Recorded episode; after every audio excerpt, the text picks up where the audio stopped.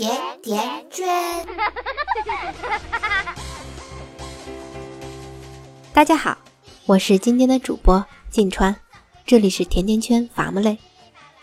红红火火，恍恍惚惚，夏天又来了。除了难熬的烈日高温，家长们最头疼的暑假也开始了。六十天，两个月，左手上班，右手带娃，这难度堪比游戏打怪的 Hard 模式。这时，要是有一个规律的暑假计划，就显得尤为的重要。一来能养成孩子良好的生活习惯，二来孩子能懂得规划好自己的时间，学点东西，做点有意思的事情。三来，父母带娃也会轻松很多。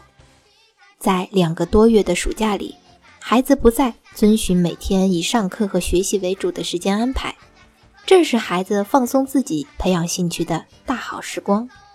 因此啊，家长在制定暑假计划的时候，要尽量考虑内容的多样性，把平常一些因为时间限制无法实施的行动安排，安排到暑假中来完成。简单的分为以下几个阶段来考虑。第一阶段，我们称之为散养阶段。这个时间段主要以暑假开始前两周为主，安排的内容主要以放松为主。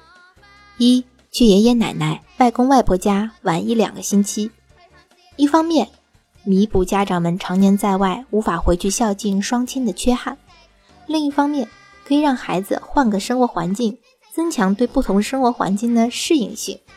老人们住在农村的孩子过去啊，可以更亲近自然。二和父母一起去旅游，父母可以亲自带着孩子出去旅游，加深亲子关系，也拓展了视野和见识。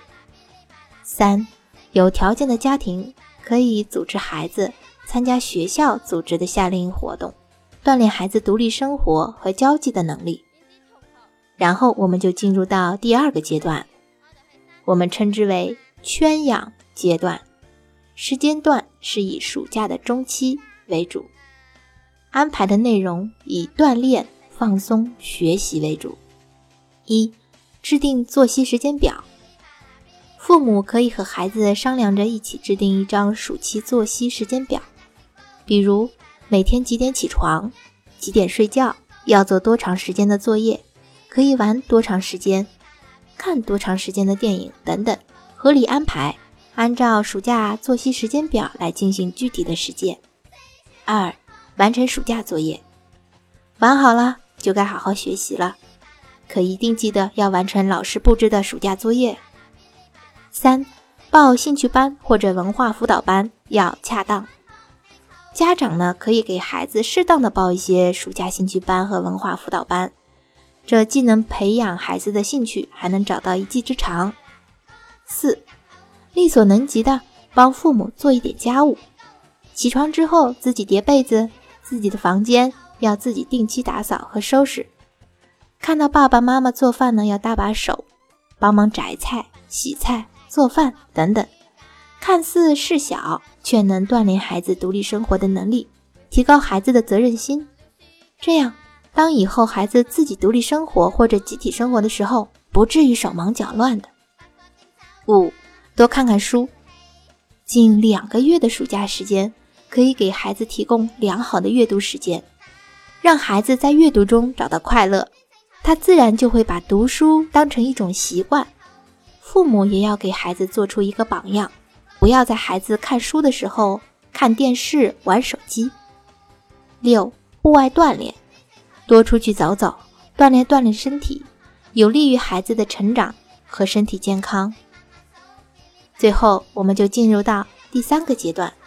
我们称之为收心阶段，这个时间段呢是暑假最后一周，安排的内容以调整为主。一、调整作息时间和心态，家长要帮助孩子从假期愉悦、轻松的氛围中脱离出来，避免情绪和心理上过分沉浸在暑假中，迟迟不能适应正常的教学，要开始调整孩子的作息时间。调节情绪，收住孩子疯玩的心。二、预习新的内容，帮助孩子预习下一学期的课程，不求有多精通，但至少对大致的知识脉络有个基本的了解。特别是对于初中和高中阶段的孩子来说，预习可以让事情事半功倍。三、检查暑假作业，检查孩子的暑假作业有没有做完，关系到孩子这个暑假能否完美收官。最后，圈圈还要强调一点：虽然给娃制定暑假计划有利于娃的成长，但家长在制定暑假计划的时候，可一定要根据孩子的实际情况进行制定哦，要因人而异。比如，让孩子自己列一张心愿清单。关注微信公众号“甜甜圈伐木累”，回复关键词“暑假计划”，可以阅读本期文字版内容。在文末，圈圈整理了一张心愿清单给你做参考。感谢您的收听和转发，我们下期再见。